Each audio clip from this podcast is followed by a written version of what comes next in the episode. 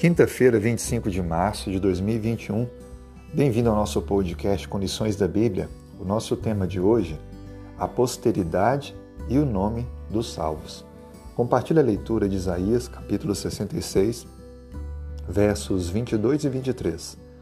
Porque como os novos céus e nova terra que hei de fazer estarão diante de mim, diz o Senhor, assim há de estar a vossa posteridade o vosso nome e será que de uma festa da lua nova a outra, de um sábado a outro, virá toda a carne adorar perante mim, diz o Senhor.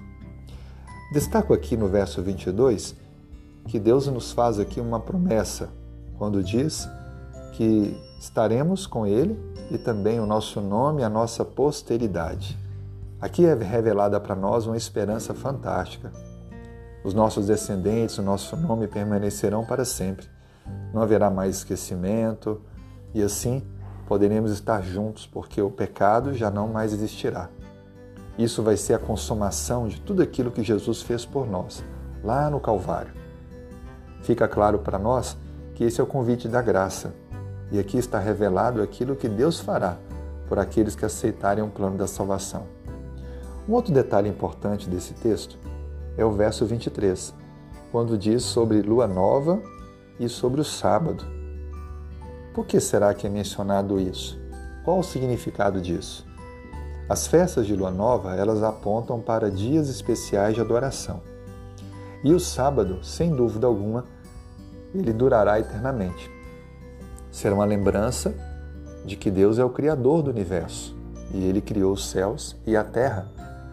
E então teremos eternamente o sábado para lembrar e destacar esse atributo criador de Deus. E para finalizar, o versículo 24, que a gente vai ler agora, ele faz uma observação intrigante, quando diz: E eles sairão e verão os cadáveres dos homens que prevaricaram contra mim, porque o seu verme nunca morrerá, nem o seu fogo se apagará, e eles serão um horror para toda a carne. Por que será que o livro de Isaías termina com este verso que parece tão estranho. Perceba que aqui está mostrando o contraste com os sobreviventes do exílio babilônico e, apontando para o futuro, está mostrando o contraste entre os salvos e perdidos no juízo final.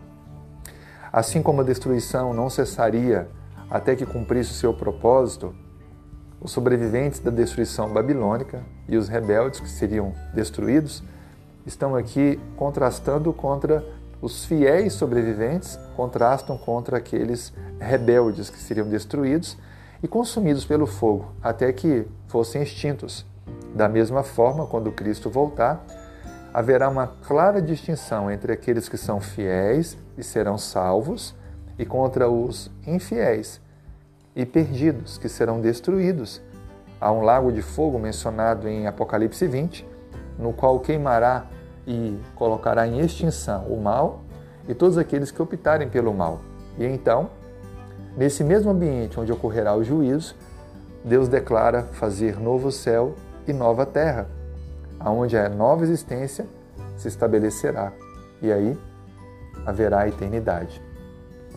Não estamos aqui falando, e a Bíblia não confirma, a informação que existe de muitos segmentos religiosos de um tormento eterno mas a eternidade do juízo será na projeção para o futuro, onde não mais existirão aqueles que serão julgados e declarados perdidos, mas, ao serem consumidos, deixarão de existir.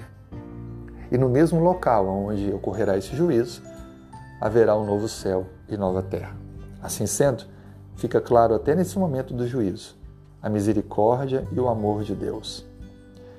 Que a sua posteridade, que o seu nome sejam salvos, que as suas decisões e dos seus amigos e familiares hoje possam confirmar esta oferta da graça que o Senhor nos dá. Que Deus te abençoe. Tenha um ótimo dia.